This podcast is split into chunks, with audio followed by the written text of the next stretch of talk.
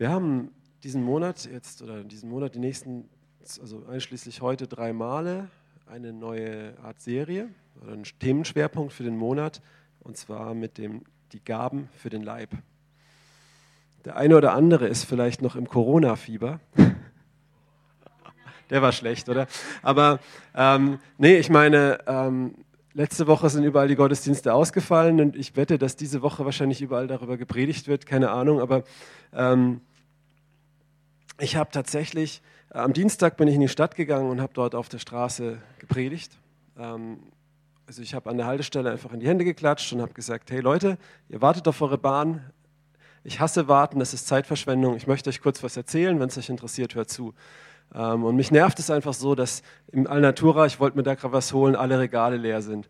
Ähm, und es zeigt mir, dass unser Land sehr gläubig ist. Es glaubt an Angst, es glaubt an Tod, es glaubt daran, was die Medien sagen, was Übertreibung ist. Es glaubt an Geld, das nur Papier ist und nur den Wert hat, weil wir daran glauben. Ähm, und dann habe ich die Bibel gezückt und habe gesagt, aber dieses Buch äh, ist wirklich glaubenswert. Und in diesem Buch steht die Wahrheit. Und da steht drin, fürchte dich nicht, denn ich bin bei dir. Ich möchte euch alle ermutigen, ähm, nicht in Panik zu verfallen, aber euch auch die Frage stellen, seid ihr auch mit ihm? Ähm, und daraufhin haben Leute geklatscht. Leute haben mir die Hand gegeben. Ja, und ich auch. Äh, man kann sich auch danach waschen, aber ich möchte... Also man muss nicht unnötig äh, Risiken eingehen, aber auch keine Angst haben. Ja. Äh, ich weiß, ja. Was ich damit sagen will, ist, ähm, es ist eine sehr große, eine sehr, sehr große Offenheit da. Ähm, es gab wunderbare Prophetien die letzten drei Wochen, äh, drei Prophetien die letzte Zeit, ähm, die, ich, die ich gehört habe, und die gingen so in drei Richtungen. Einmal, dass Gott dieses Jahr wunder, wunderbare Sachen wirkt. Und das sehen wir auch hier in der Gemeinde, wie Sachen sich verändern, wie Sachen sich tun in einzelnen Leben, Dinge wir tun. Aber dass Satan das auch aufhalten möchte. Ja? Ähm, und wir lesen sehr oft in der Bibel, dass Satan Urheber von gewissen Dingen ist. Sogar im Buch Hiob lesen wir, dass er sogar einen Sturmwind geschickt hat und das Haus umgeschmissen hat, wo die Kinder Hiobs drin waren. Also Satan kann sogar nach, hinter Naturkatastrophen stehen. Wir geben oft Gott die Schuld dafür. Aber in der Bibel steht das anders. So, aber er möchte das verhindern, was da passiert. Eine zweite Prophetie, die ich gehört habe, ist, dass ähm, das ein Zeitfenster von drei Wochen ist, ähm, wo die Leute sehr offen sind. Denn bei vielen Leuten ist gerade durch diese heftigere Erkältung, sage ich jetzt mal, ähm, ihre heile Welt gerade so ziemlich erschüttert. Ähm, so, was ist, wenn ich jetzt sterbe? Du kannst auch an Krebs sterben, du kannst auch dich in dein Auto setzen, hierher fahren und sterben. Das ist viel wahrscheinlicher. Ähm, und wie Uwe letzte Woche sagte, wichtig ist, glauben wir wirklich, wo wir hinkommen? Oder glauben wir das nicht?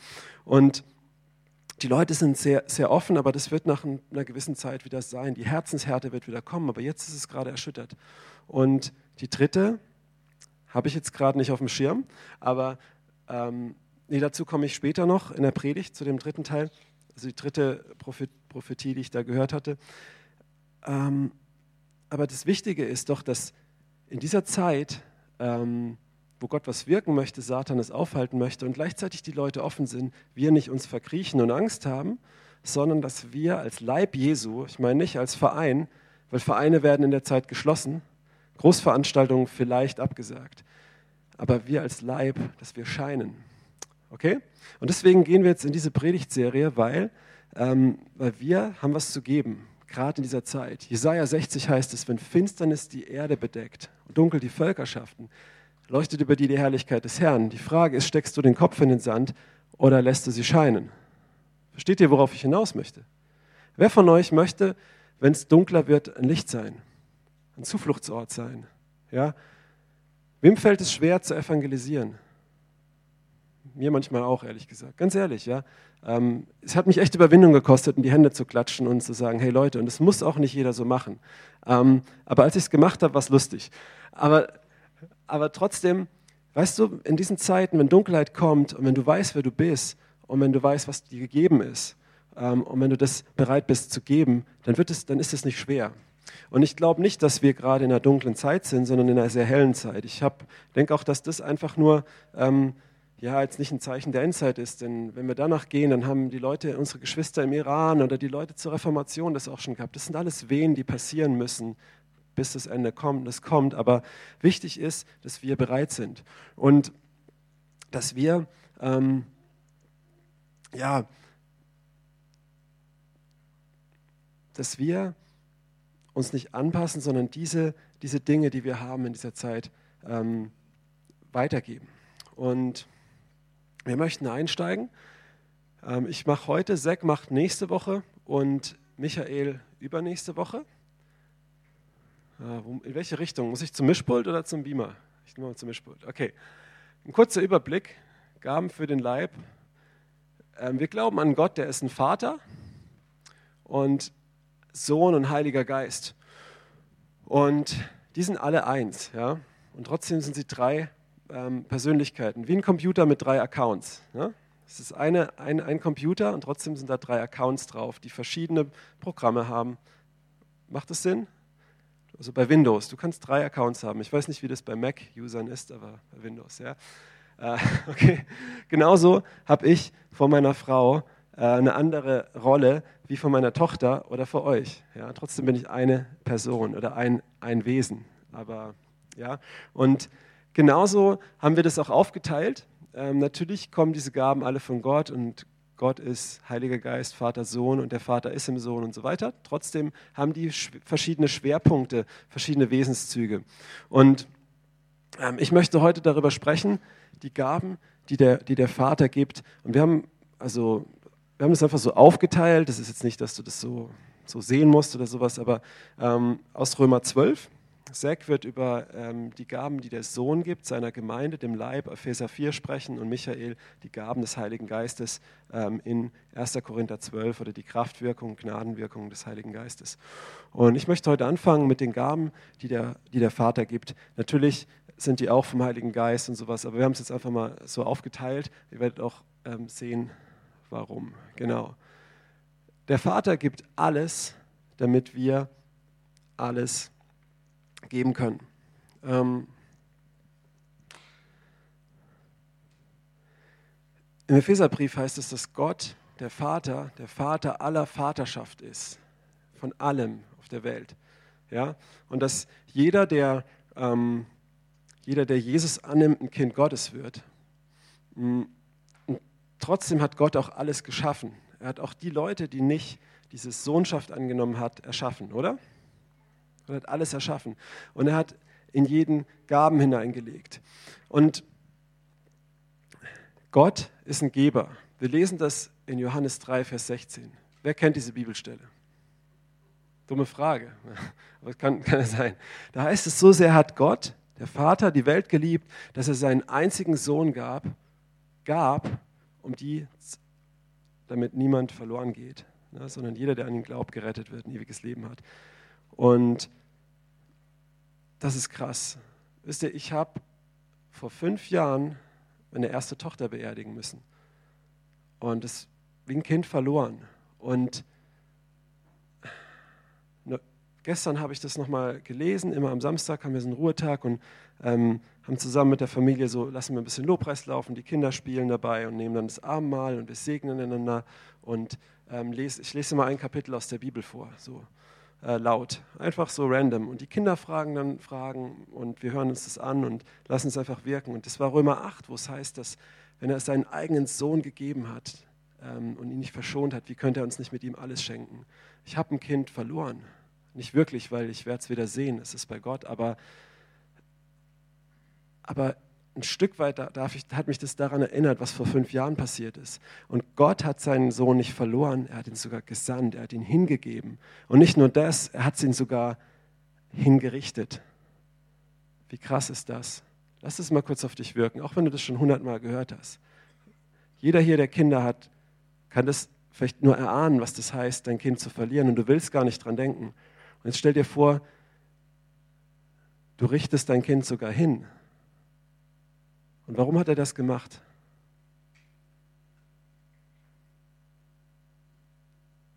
Das ist jetzt keine schwere Frage, oder? Aus Liebe zu Jesus, zu uns.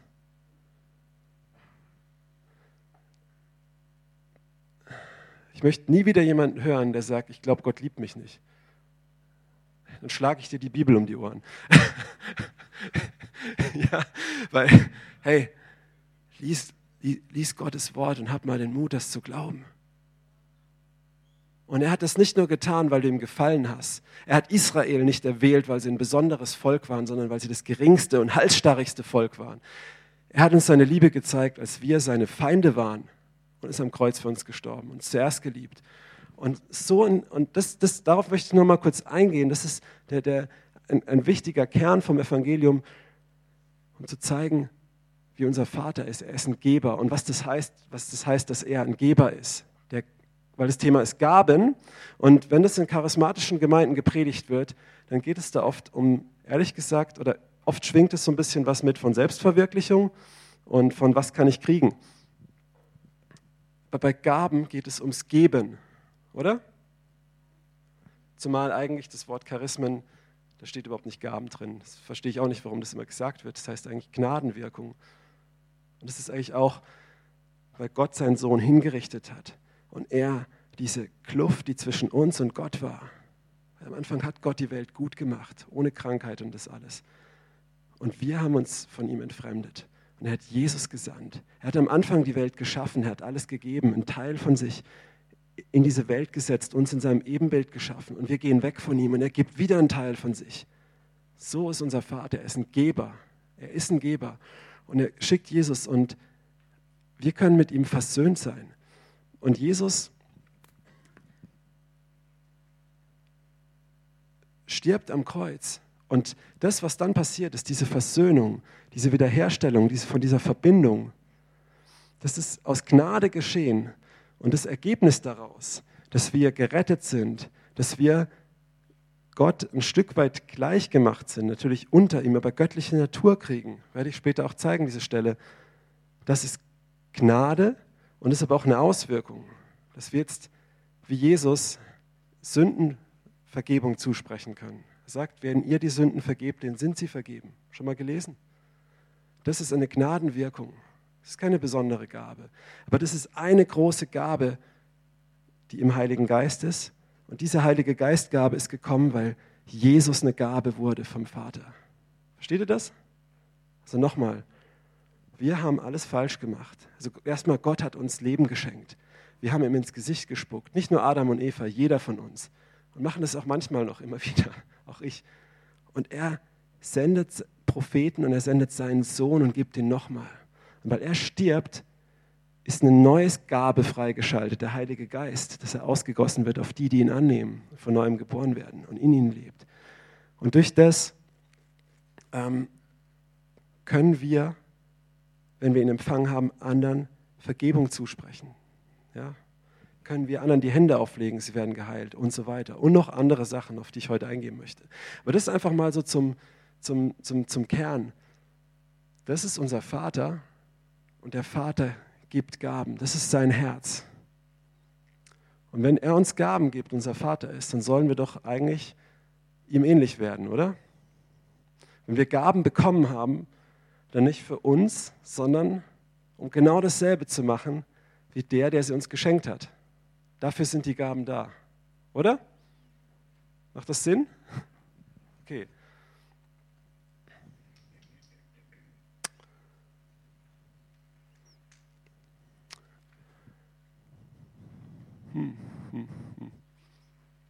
Genau. Gott sagt zu Abraham, ich will dich segnen. Äh, ich will dich zu einem, einer großen Nation machen und dich segnen. Und ich will deinen Namen groß machen und du sollst ein Segen sein. In Genesis 12, Vers 2. Hier sehen wir das. Der Vater, Gott, segnet Abraham, nicht nur damit er reich wird, sondern damit er selbst ein Segen wird. Und Abraham wurde schon zu seinen Lebzeiten für viele ein Segen, zum Beispiel den König von Sodom, zweimal. Einmal hat er die Gefangenen zurückgeholt, das zweite Mal hat er Fürbitte getan, dann hat es aber nichts mehr gebracht. Abraham ist auch heute ein Segen, sein Samen tatsächlich. Das heißt später, durch dich wird die ganze Erde gesegnet. Israel hat jetzt den Impfstoff für den Coronavirus entdeckt, der dann in drei Monaten irgendwann auf den Markt kommt. Wenn du ein Impfgegner bist, dann ist das jetzt kein Segen für dich. ein kleiner Scherz. Ähm, aber für jeden hier, denke ich doch, ist der größte Segen, der aus Abraham hervorkommt, ist, einer seiner Nachfahren, Jesus Christus. und die Verheißung, die auf seine Nachfahren gelegt ist. Ähm, so Gott segnet Abraham, er gibt ihm eine Segen, Segen, eine Gabe, nicht damit er es für sich behält, sondern damit er es weitergibt. Das ist der Sinn. Und das ist auch das Herz Gottes. Er hat uns so reich beschenkt, weil er uns liebt als allererstes. Das ist sein, seine Haltung dahinter, aber mit dem Sinn auch, dass wir es weitergeben. Weil Liebe ist niemals Liebe, wenn sie wo stehen bleibt. Liebe ist nie Liebe, wenn sie bei dir bleibt. Liebe ist selbstlos. Liebe muss immer weiter fließen. Deswegen kann auch nur ein dreieiniger Gott ein Gott der Liebe sein, weil bevor er irgendwas geschaffen hat, musste er auch schon Liebe gehabt haben und also Liebe fließt immer weiter und der, Vater hat es dem Sohn und der Sohn dem Geist und da, da, da, da. Und ähm, eine weitere Stelle zu dem, was ich vorhin nochmal gesagt habe, 1. Petrus 3, Vers 3 bis 5. Da seine göttliche Kraft uns alles, was wir zum Leben und zur Gottseligkeit dient, geschenkt hat. Lasst uns das mal alle lesen. Da seine göttliche Kraft uns alles, was zum Leben und zur Gottseligkeit dient, geschenkt hat. Stopp mal. Also Gottseligkeit heißt Gottesfurcht oder, weißt du, dieses Leben mit Gott, Gottgefälligkeit. Also durch die göttliche Kraft haben wir alles, was wir zum Leben brauchen. Ja? Und zum Wandel mit Gott geschenkt bekommen. Nicht werden wir bekommen im Himmel, haben wir bekommen. Durch den Heiligen Geist, der kam, weil Jesus gestorben ist. Durch die Erkenntnis dessen, der uns Kraft seiner Herrlichkeit und Tugend berufen hat. Durch welche uns die teuersten und größten Verheißungen geschenkt sind, damit wir durch dieselben göttlicher Natur teilhaftig werdet damit ihr durch dieselben göttlicher Natur teilhaftig werdet.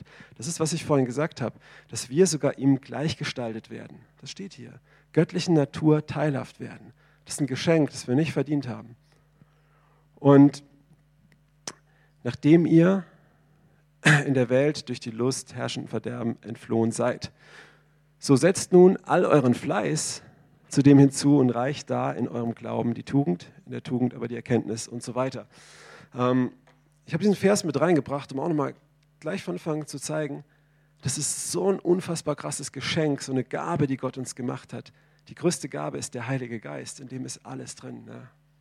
Und, ähm, und, es ist, und der kommt, weil die allergrößte Gabe kam, Jesus, der sein Leben hingelegt hat und weil unser Vater ein Geber ist. Und die Dinge haben wir empfangen. Ich habe hier zwei Worte am Anfang unterstrichen, da und so. Weil ihr diese Gabe gekriegt habt, so setzt nun alles dran. Gott gibt uns nochmal Gaben, weil er uns liebt, weil das seine Sicht auf uns ist, aber mit dem Zweck, mit dem, mit dem äh, was heißt mit dem Zweck, mit dem Ziel, dass wir es auch weitergeben. Macht das Sinn? Ist das angekommen? Ja?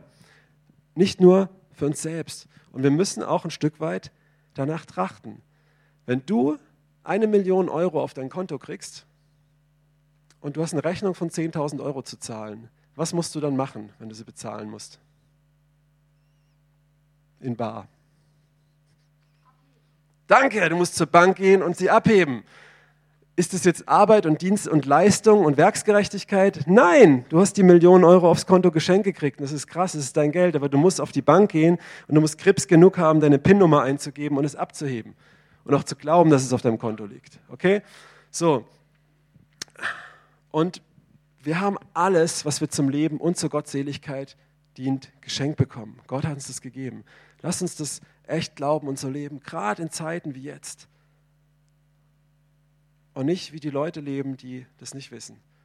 Die es manchmal sogar mehr leben oder glauben, wie, wie oft Leute, die das eigentlich haben, die Jesus haben.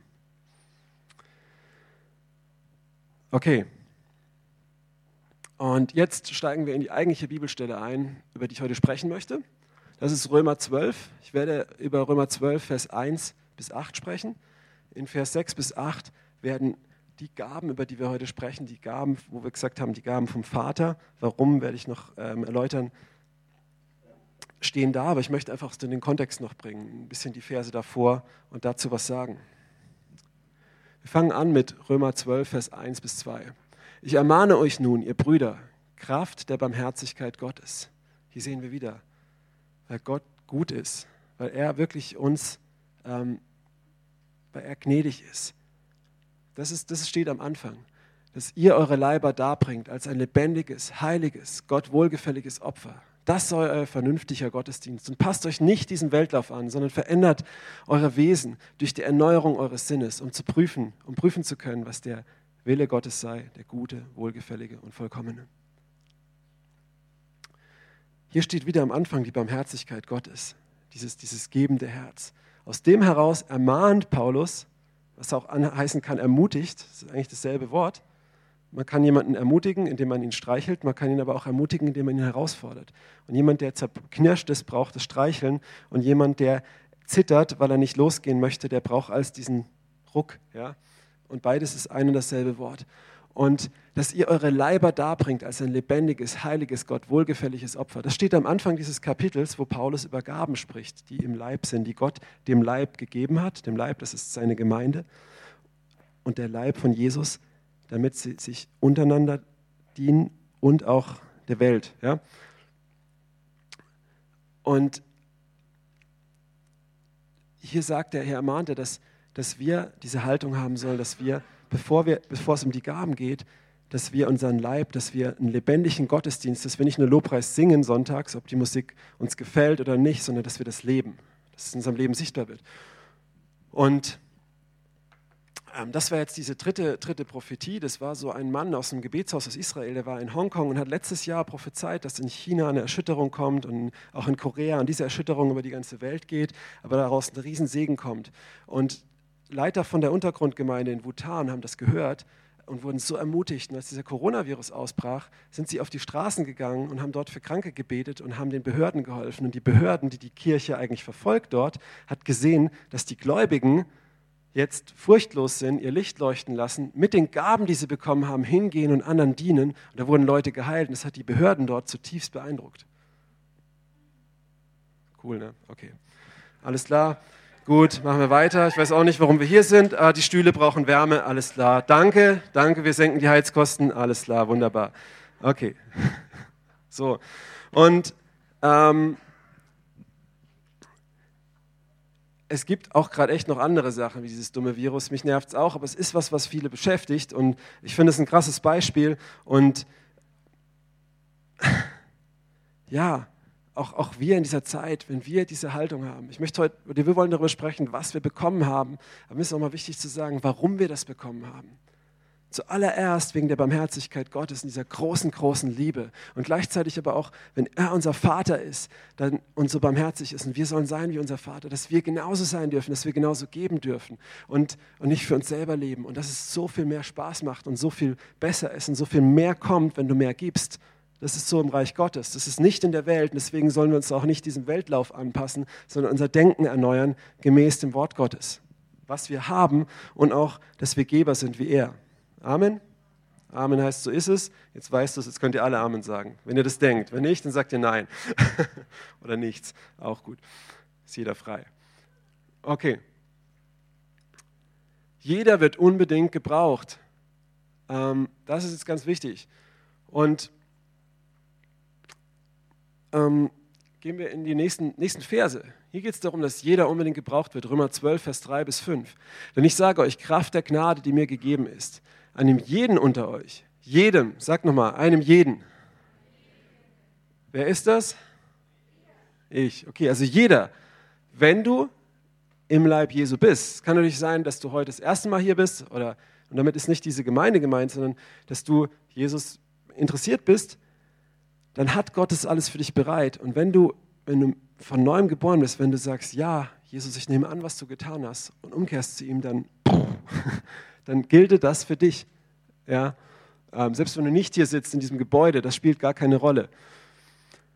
Okay, denn ich sage, Kraft der Gnade Gottes, dass einem jeden unter euch, dass er nicht höher von sich denke, als sich zu denken gebührt, sondern dass er auf Bescheidenheit bedacht sei wie Gott einem jeden das Maß des Glaubens zugeteilt hat. Denn gleich wie wir an einem Leib viele Glieder besitzen, nicht alle Glieder aber dieselben Verrichtungen haben, sprich denselben Zweck, so sind auch wir, die vielen, ein Leib in Christus, als Einzelne aber untereinander Glieder. So, ich drösel das mal kurz auf. was der Paulus hier sagt, sind, hier sind ein paar wichtige Punkte drin. Der Anfang ist noch leicht zu verstehen. Hier sagt er erstmal, jeder von uns soll nicht höher von sich denken, wie es sich gebührt. Wer so ein bisschen Gaben kennt oder jetzt sich auch hier umguckt oder denkt, jetzt ich stehe vorne mit dem Mikrofon und erzähle was, ich bin bestimmt besonders begabt, der Roman sitzt da hinten am Mischpult, der ist ein bisschen begabt, jemand anders sitzt nur da und ist nicht begabt und das ist wichtiger und unwichtiger und das stimmt nicht. Das stimmt überhaupt nicht. Ich möchte nicht auf das eingehen, was ein Leib ist jetzt, aber ich glaube, das wisst ihr, habt ihr alle schon mal gehört. Ähm, ohne meinen Hintern könnte ich nicht leben. Auch wenn das jetzt gerade nicht wie mein, mein Hintern das Wichtigste von meinem Körper erscheint, aber wenn der nicht da wäre, dann hätte ich richtig Bauchschmerzen und irgendwann wird es den Bauch zerreißen und ich wäre tot. Richtig?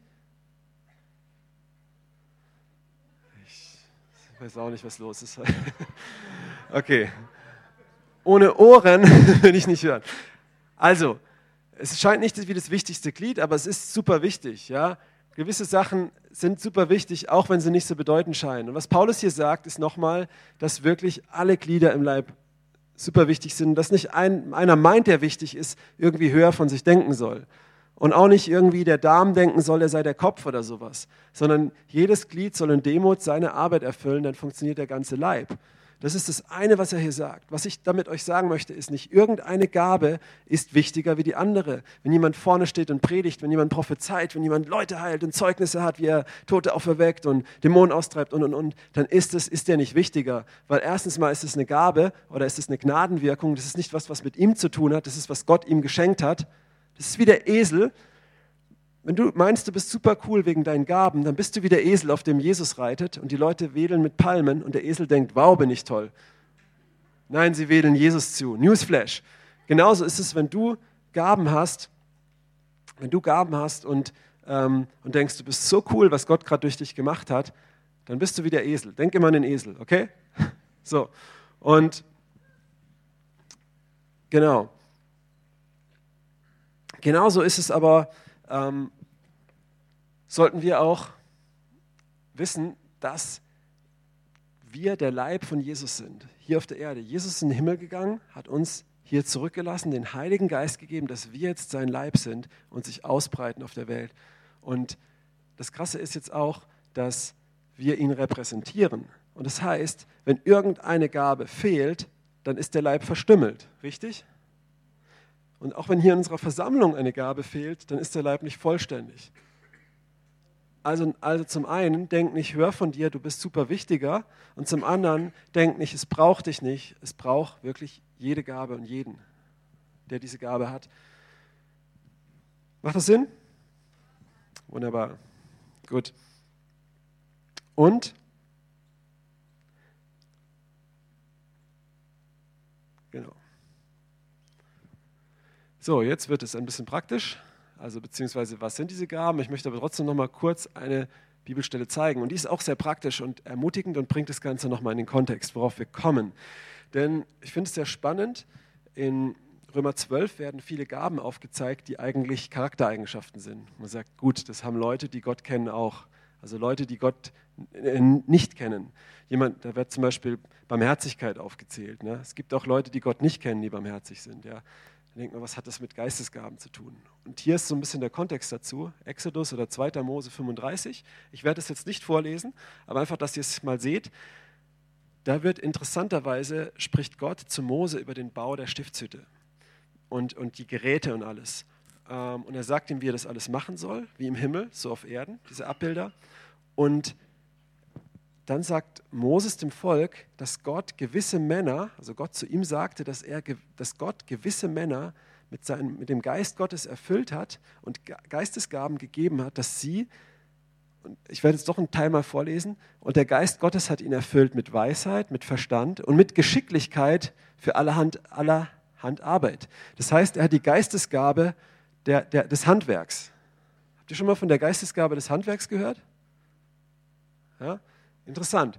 Ähm, und dass er kunstreiche Arbeit erfindet. Die Geistesgabe der Kunst. Schon mal davon gehört? Ja? Was für eine Bibel lest ihr? ähm, zur Ausführung in Gold, Silber, Erz, Schmieden und so weiter. Auch hat er ihm ins Herz gegeben, wieder was gegeben, eine Gabe, ähm, dass er unterweisen kann. Okay, das geht in Richtung Lehre und sowas. Und er hat ihn mit einem weisen Herz erfüllt, allerlei Werk, Künste und Erfindens und Buntwirkens in Stoffen. Ähm, sogar zu erfinden. Wer, wer, hat, wer ist zum Beispiel in der Entwicklung in einem Betrieb? Wer kennt die Geistesgabe ähm, des Entwickelns? Ja? Ist doch eine coole Sache. Schon mal so auf Geistesgaben geschaut? So, das sind, das sind Sachen, gewisse Aufgaben, die gewisse Leute haben und vielleicht auch natürliche Fähigkeiten, die Gott als Schöpfer in Menschen hineingelegt hat, gewisse Anlagen. Und wenn sie in seinen Plan gehen, dann gibt er seinen Geist dazu und dann werden diese Fähigkeiten wie befruchtet mit dem Geist oder kommen zusammen und dann wird daraus eine Geistesgabe. Und nicht nur diese neun, die wir immer aufgelistet haben, und oh, welche hast du? Oh, ich habe die, aber das ist, ich trachte nach der höheren und ich bin cooler. Nein, sondern dann ist es auch nicht nur was, was hier in diesen vier Wänden geschieht, sondern auch in deinem Umfeld, weil wenn du ein Entwickler bist und du hast die Geistesgabe der Entwicklung, der Erfindung, Innovation, dann veränderst du die Welt, dann hast du Geld, das du geben kannst, dann hast du, ähm, dann bist du ein Zeugnis, weil du sagen kannst, wie das war. Äh, ich hatte ich weiß nicht, ob das die, jetzt die Geistesgabe des Verkaufs ist, aber ich habe mal eine Zeit lang ähm, in der Modebranche gearbeitet und auch im Verkauf da. Und ähm, ich war super gesegnet, obwohl ich total gegen das gearbeitet habe, was uns beigebracht wurde. Ich habe genau das Gegenteil gemacht, weil uns wurde beigebracht, Leute zu manipulieren, Leute zu stalken und so weiter. Und ich habe genau das Gegenteil gemacht. Ich habe nach Reich Gottes Prinzipien gearbeitet und ich habe die besten Verkaufszahlen gehabt. Und meine ähm, äh, Geschäftsleiterin kam zu mir und sagte, warum, äh, was machst du? Habe ich gesagt, ich bete und ich bin gesegnet.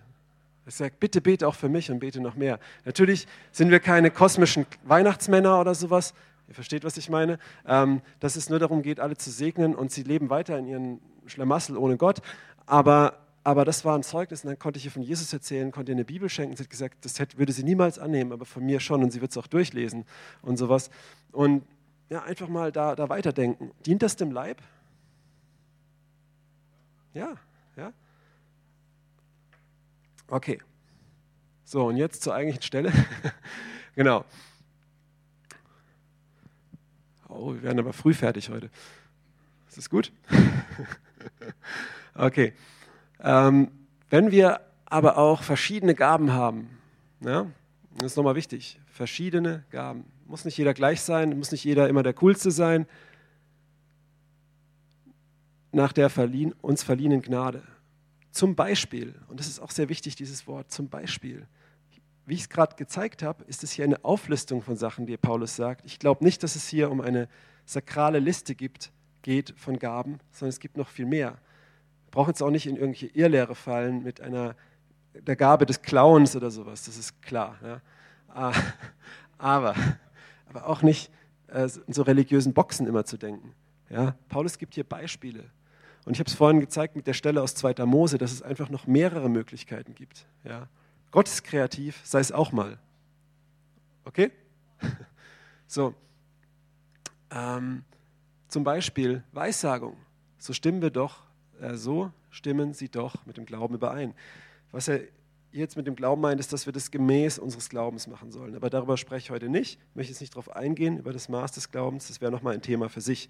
Auch über das Thema Weissagung und Prophetie möchte ich jetzt nicht so arg eingehen, weil da Michael wahrscheinlich in zwei Wochen drüber reden möchte. Und wir letzten Monat eine Serie hatten über Gott hören und sowas.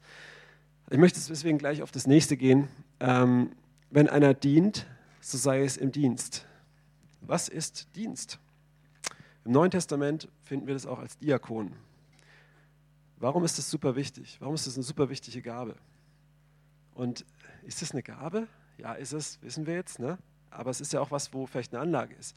Also im Neuen Testament war es so, in Apostelgeschichte 6 kannst du das, glaube ich, lesen, dass die Apostel irgendwann nicht mehr hinterherkommen mit dem Lehren und ihrem eigentlichen Job, weil sie nur noch die Leute füttern und gucken müssen, dass das Essen gerecht verteilt wird. Und dann sagen sie irgendwann zu den Leuten, sie versammeln alle Jünger. Ja? Also Jünger ist jemand, der ein der auch Jesus folgt und das auch tut, was er sagt. Das ist unsere Identität. Und sie versammeln die und sagen, hey, es ist nicht richtig, dass wir Tischbedienung spielen äh, und das Wichtige vernachlässigen, was wichtig im Sinne ist von ihrer Berufung. Ja? Ähm, und dann sondern sie sieben Männer ab, die Diakone. Einer von denen ist zum Beispiel Stephanus. Und von Stephanus lesen wir, dass er auch ein Evangelist war und in Samarien Dämonen ausgetrieben hat und, und, und. Aber er war sich auch nicht zu fein, Diakon zu sein und Essen auszuteilen. Und er hatte darin auch eine Gabe und er war voll Heiligen Geistes. Und diese Leute, die jetzt diese Aufgabe übernehmen, warum ist diese Aufgabe des Diakons so wichtig?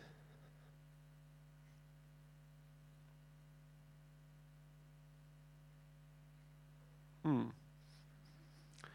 Ja, können wir mal drüber nachdenken. Ne? Naja, weil es ohne Diakone keine Apostel gibt. Warum ist der Apostel so wichtig? Sage ich nicht, wird der Zack nächstes Mal sagen. Aber es, er ist sehr wichtig. Ganz einfach, auch in unserem Leib, wenn gewisse Organe fehlen, würden gewisse andere Organe nicht funktionieren. Leider habe ich jetzt gerade kein spontanes Beispiel parat, bei dem ich jetzt ein Biologe oder Arzt hier nicht auslachen würde, weil es wahrscheinlich nicht stimmt. Aber ähm, gewisse Hormone sorgen dafür, dass gew äh, gewisse Organe sorgen dafür, dass ein gewisser Hormonhaushalt arbeitet. Und wenn der richtig arbeitet, arbeiten andere Organe wieder richtig und so weiter. Das heißt, dass der Leib lebendig ist. Ja? Und hier sehen wir, dass das eine, eine, Auf, eine, eine eine Arbeit ist, die super wichtig ist, die, dass wir uns gucken, wo sind unsere Stärken und die anderen da entlasten, wo sie vielleicht Sachen machen, wo, wo sie nicht weiter vorankommen. Und ähm, seit wir jetzt die Gemeinde übernommen haben, Zack und ich sind nicht typische Pastoren. Das ist nicht unsere Stärke. Und wir haben nach und nach sind wir dabei, Leute zu finden, die da eher eine Stärke haben und die gewisse praktische Sachen auch übernehmen können, ähm, und es ist auch nicht unsere Stärke zu kochen, aber heute decken andere oben die Tische, berichten das vor und das ist super, super wichtig. Vielleicht sogar ist das Essen nach dem Gottesdienst manchmal wichtiger wie die Predigt. Manchmal, ja, weil da Gemeinschaft passiert, weil da wirklich sich Herzen öffnen, weil da jemand, ja, und das ist super wichtig. Okay, auch Stephanus war ein Diakon und ein Märtyrer. Also das ist nicht ohne. Oder Martha, ja. Und auch Martha war wichtig. Man nimmt die mal als die Böse, Maria und Martha. Die Martha, die sich ärgert, dass die Maria nur zuhört und nichts arbeitet und sie nicht mit dem Essen bedient. Aber hätte Martha nichts zu essen gekocht, ähm, hätte Jesus nicht in Ruhe reden können. Es ist auch wichtig, aber es ist nicht wichtiger, wie Jesus zuzuhören. Aber es ist trotzdem wichtig. Macht das Sinn? Ist jetzt jeder ermutigt, der auch mal gerne was kocht? und die Kochliste auszufüllen? Nein. Äh, aber das, das sind wichtige Sachen. Jetzt beim Alpha-Kurs ist der, ist der Hauptbestandteil einfach zusammen zu essen. Ja, es ist schön sagen, hey, ich lade dich zum Essen zu mir ein. Und dann reden wir noch über ein paar Sachen. Ja. Ähm, okay, aber es ist nicht wichtiger, wie Gott zu suchen, das ist klar, aber es ist trotzdem auch, auch wichtig. Und es braucht Leute, die auch darin Stärken haben. Okay, Lehre, das ist, denke ich, ganz klar. Was das ist, dazu brauche ich nichts sagen. Ähm, ist aber sehr wichtig, weil der Glauben kommt aus dem Wort und auch die Wahrheit macht frei. Dann gibt es Ermahnung und Tröstung steht hier Ermahnung bzw. Tröstung, ist dasselbe Wort, habe ich vorhin gesagt. Was ist jemand, der ermahnt und tröstet? Das kann zum einen jemand sein, der Seelsorge macht. Seelsorge ist ermahnen und trösten, dass ich eins zu eins jemanden zuhöre und dann aufbaue und entweder ermahne oder durch Trösten, also was beides in gewissem Sinn dasselbe ist. Ermahnen ist nicht verdammen, sondern es ist mit dem Ziel, ihn zu, herauszufordern, aufzubauen. Ja. Ähm, das kann das sein. Es kann aber auch sein, manche Leute predigen und haben viele Bibelstellen, gehen da rein, geben Anleitungen und manche predigen leidenschaftlich, erzählen Zeugnisse und fordern einen heraus und sprechen so dein Herz an. Das ist auch, es ist auch ermahnen oder trösten. Ja? Ähm, und beides ist sehr wichtig. Ja? Ähm, genau. Dann geben. Wer, wer hat Hamsterkäufe gemacht? Mal ganz ehrlich. Ich nicht. Ich habe nicht gefragt, wer es nicht gemacht hat. Kann auch sein, dass ähm, ich kenne jemanden, Gott hat es vor einer Weile dieser Person gesagt und die hat es vor einer Weile gemacht und jetzt hat die das da und wohnt in einem Mehrfamilienhaus und in der Quarantäne kann sie tatsächlich auch dann ihren Nachbarn das geben. Ich könnte es nicht, weil ich nicht in einem Mehrfamilienhaus wohne direkt. Aber für nein, ich sage nicht, dass es falsch ist oder sowas. Ich meine nur, aber hier ist doch cool, ist die Frage, hamsterst du für dich oder hamsterst du, damit du, wenn es hart auf hart kommt, anderen geben kannst? Ist doch, ist doch cool, muss man sich mal fragen. Ja? Was ist meine Haltung? Vielleicht hast du auch eine Haltung, dass du an Essensvermehrung glaubst und dann gemäß deines Glaubens, dieser Gabe, gibst du dann so, ist auch okay. Äh, aber, aber ja, ähm, da waren auch Frauen mit Jesus, die werden in der Bibel erwähnt und die waren reich und die haben Jesus unterstützt. Ja? Und wie Susanne das gesagt hat, wir machen Mission hier und das braucht Unterstützung. Brauchen nicht Unterstützung in erster Linie für irgendwelche Nebenkosten, aber auch ja, es ist wichtig, dass, aber, aber, vor allem auch wirklich, um, um diese Arbeit zu unterstützen, das, was passiert. Ja? Und ähm, wenn, wenn du, Thomas hatte darüber gesprochen, wenn es dich interessiert, im, und, und, wir hatten eine Serie im, im, Dezember darüber, über das Geben, wie wichtig das ist. Und Thomas ganz besonders auch. Thomas, hebt mal deine Hand. Stellt ihm Fragen, wenn ihr Fragen dazu habt. Du musst nicht immer das Rad neu erfinden und irgendwo in die Welt reisen. Du kannst auch anfangen, äh, Leute, die schon gute Sachen machen, zu unterstützen mit dem, was du hast. Das ist super wichtig. Ja? Und du hast Anteil daran. Ähm, Vorsteher und Leiter, das muss ich jetzt auch mal sagen, das ist ganz wichtig. Es gibt viele, es ist immer mehr so ein Trend heutzutage, weil wir gerade hier in Deutschland mit unserer Vergangenheit immer so ein Problem mit Leitung haben. Vielen christlichen Gruppen, die ich besuche oder Hauskreise oder was weiß ich, wo ich betreue, ist manchmal, also jetzt ein Hauskreis nicht, aber immer wieder Gruppen, wo ich hinkomme, kommt immer wieder mal dieses, naja, wir haben nicht so richtig einen Leiter. Wir sind jetzt irgendwie so ein Team und irgendwie ist da kein Leiter. Sage ich immer, das geht nicht, das funktioniert nicht. So geht es nicht. So ist es nicht im Reich Gottes. Ja? Es kann ein Team sein, ja, aber in dem Team muss einer die Aufgabe haben, zu leiten und die anderen unterstützen. Das heißt nicht, dass der besser ist oder das alleinige Sagen hat, aber er hat die Stärken, er hat die Kompetenzen und es ist sein, sein Part.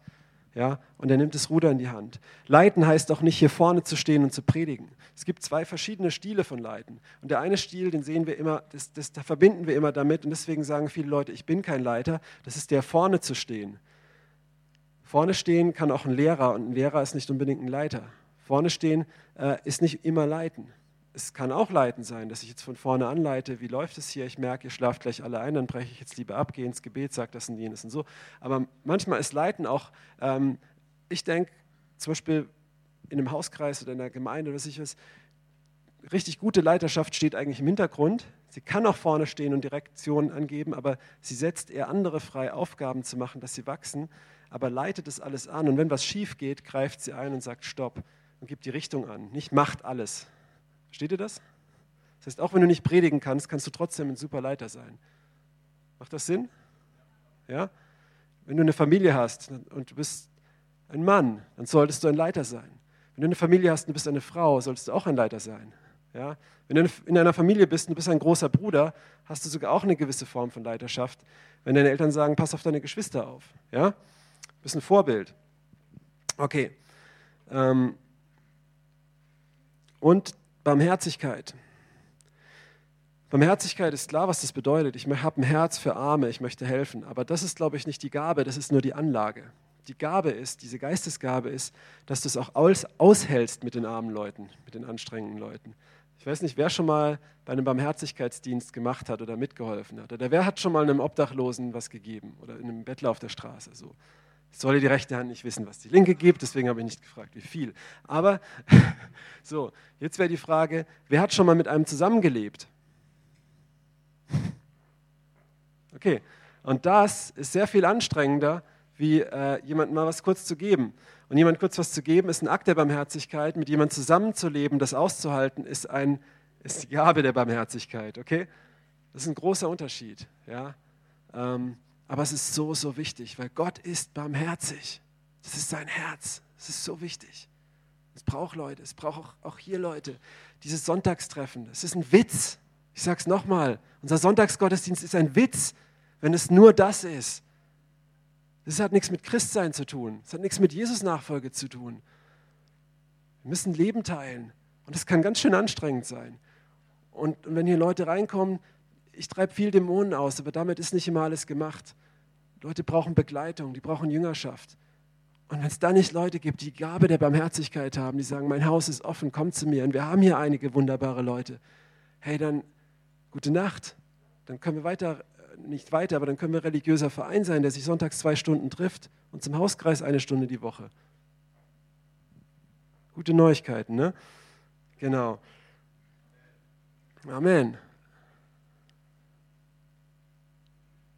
Ja, und zusammenfassen nochmal. Erstens, ähm, Gott, wir haben einen Vater, der gibt und wegen der Gnade und der Gaben dürfen wir geben und dienen. Wir haben das bekommen, um es weiterzugeben. Halleluja. Unser Vater uns so liebt. Das Zweite, jeder und jede Gabe wird gleich gebraucht. Ja, nicht diese Wertung. Das ist super wichtig. Und es gibt noch viel mehr Gaben, wie man denkt. Ja, drittes, irgendwie ist die Batterie leer. Kannst du mal weiter drücken? Ich drücke mir einen ab.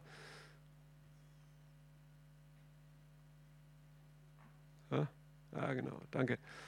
Genau. Und eben diese Gnadengaben, die Anwendung, ja, was, um was es ging. Und jetzt kannst du noch eins weitermachen. Genau. Schläfst du noch oder gibst du schon? Wer kennt noch diese IKEA-Werbung? wohnst du noch oder lebst du schon? Ja? Okay, jetzt machen wir das Ganze noch praktisch. Ähm, die Band kann einfach vorkommen und wir wollen jetzt einfach eine Zeit haben, auch nochmal, wo wir das einfach sacken lassen können und vor Gott bewegen.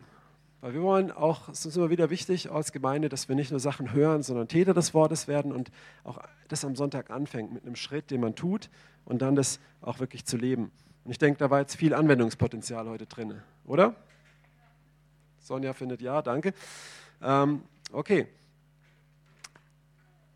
Hm, kannst du mal weitermachen noch, weil der Drücker nicht geht? Genau.